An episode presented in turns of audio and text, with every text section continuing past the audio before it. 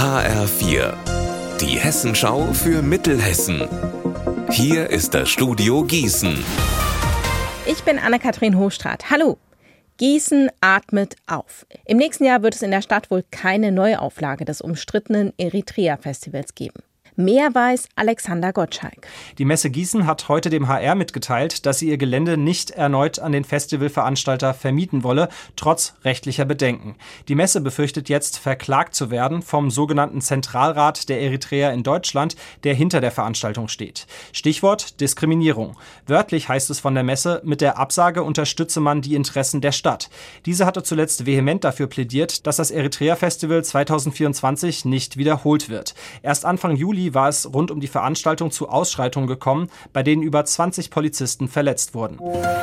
Seit vergangenem Jahr steht fest, die Bahnstrecke, die an das Werk Mainzler der RHI Magnesita angeschlossen ist, soll wieder aktiviert werden. Heute hat die Hessische Landesbahn mitgeteilt, dass die Strecke Ende des Jahres in Betrieb genommen werden soll.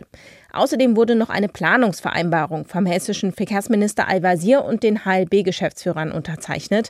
Die soll die Reaktivierung des Personenverkehrs auf der gesamten Länge der Lumdatalbahn untersuchen. Hier soll es im nächsten Jahr Ergebnisse geben.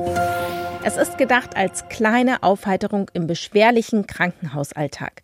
Am Uniklinikum in Gießen tritt heute Abend gleich dreimal das Blechbläserensemble Tiefblech 13 auf. Mike Markloff. Die Musiker spielen jeweils eine Viertelstunde unter freiem Himmel, erst vor dem Haupteingang, dann im Innenhof der Chirurgie und schließlich vor der Palliativstation. Die Patienten können einfach ihre Zimmerfenster aufmachen und bekommen dann so manche Klassiker zu hören. Mein kleiner grüner Kaktus, Lollipop oder auch Yesterday, gespielt auf der Posaune. Der ehrenamtliche Mitorganisator Gabriel Brandt sagt, die sogenannten Fensteraufkonzerte im Sommer sind inzwischen Tradition und zwar an allen Gießener Krankenhäusern. Krankenhäusern. Sie bereiten nicht nur den Patienten Freude, sagt er, sondern sind auch eine Wertschätzung für das Klinikpersonal.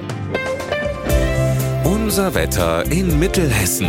Der sonnige Teil des Tages ist erst einmal vorbei. In weiten Teilen regnet es bei 28 Grad in Gladenbach und 29 Grad in Hung. Morgen steigt die Wahrscheinlichkeit für Unwetter mit Gewittern noch einmal an.